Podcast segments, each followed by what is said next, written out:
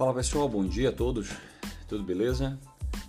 Trazer para vocês uma, uma situação essa semana, prevendo já o que vai acontecer nos próximos meses. Uma previsão, tá? Anotem aí.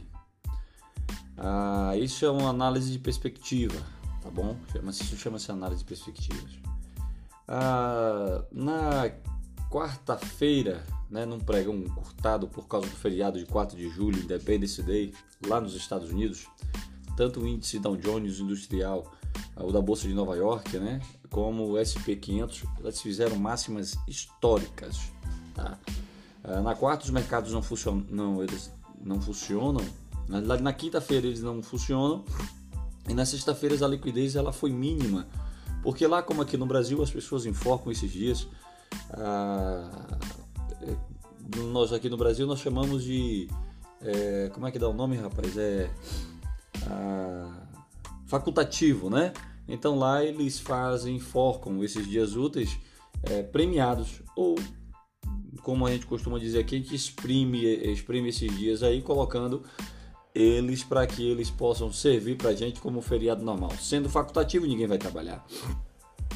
E de agora até a primeira segunda-feira de setembro, quando os americanos celebram o Dia do Trabalhador, o Labor Day, ah, transcorre uma, uma pasmeira nos negócios. É, semelhantemente ao que acontece aqui no Brasil entre as vésperas do Natal e do Carnaval, que nada acontece. Lá nos Estados Unidos, essa época é também conhecida como o Dream, é, chamam em inglês esse tipo assim, uh, Driven Season, né? Ou seja, os carros uh, dos veranistas eles entopem as estradas lá e é uma loucura retada nesse período da agora até dia do trabalhador. É uma coisa interessante, né? É uma pasmeira no mercado aí. Em Wall Street, Chicago, ah, o movimento dos ah, o movimento lá dentro dos mercados ele cai muito, muito, muito. Ele só volta a crescer no dia seguinte ao Dia do Trabalhador, que acontece no dia 3 de setembro, diferente aqui no Brasil, que é o dia 1 né, de maio. Lá acontece no dia 3 de setembro. E dois meses mais tarde, né, em 3 de novembro, quando faltará exatamente um ano para as eleições de 2020, inicia-se o aquecimento para a corrida presidencial. E aí onde é que eu quero entrar com vocês. De um lado, o republicano Donald Trump deverá se candidatar à reeleição. E como é de praxe, né, nas hostes dos oposicionistas, chamados oposicionistas democratas americanos, há uma salada de pretendentes à Casa Branca. Saladas essas que abrange todos os viés ideológicos, desde conservadores até político de esquerda. Olha, coisa rara lá dentro, viu? Ah, se não, podemos até colocar como inédita por lá. Né? Embora seja cedo para esse tipo de especulação, tá? no momento os favoritos para encarar o Donald é, são o ex-vice-presidente Joe Biden e o socialista Bernie Sanders.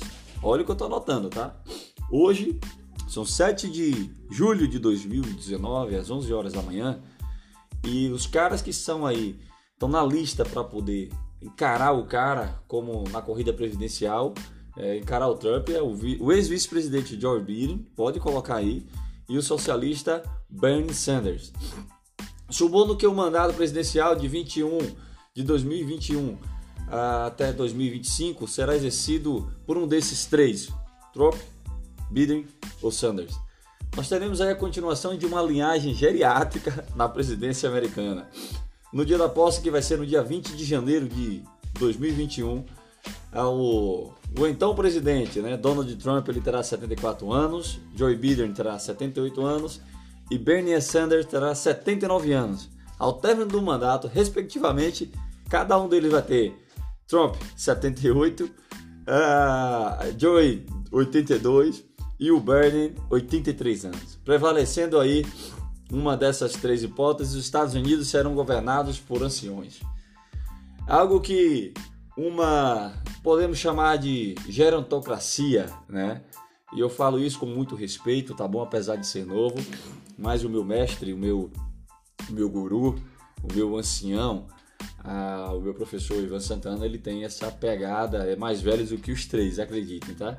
E ao contrário das últimas eleições presidenciais, quando a disputa não girou basicamente entre os adeptos e, e os críticos de Barack Obama, Dessa vez será um confronto entre os que admiram Donald Trump e os que odeiam mesmo. Já vimos esse filme aqui no Brasil, né? Então, estejam atentos aí a essa corrida presidencial e nesse período agora que nós temos aí esse mês de, de esse mês agora que se segue dois meses até setembro vai ocorrer uma pasmeira retada no mercado, ah, mas com alguns picos e outros não, mas dentro de uma perspectiva aonde a história, tá? Ela já diz que ele vai transcorrer. Então, assim sendo, eu quero agradecer a todos por essa manhã, falando um pouco mais sobre a economia, né, sobre essa corrida presidencial lá dentro e sobre essa, essa geriatrocacia dentro da corrida presidencial dos Estados Unidos. Um abraço a todos e um ótimo domingo.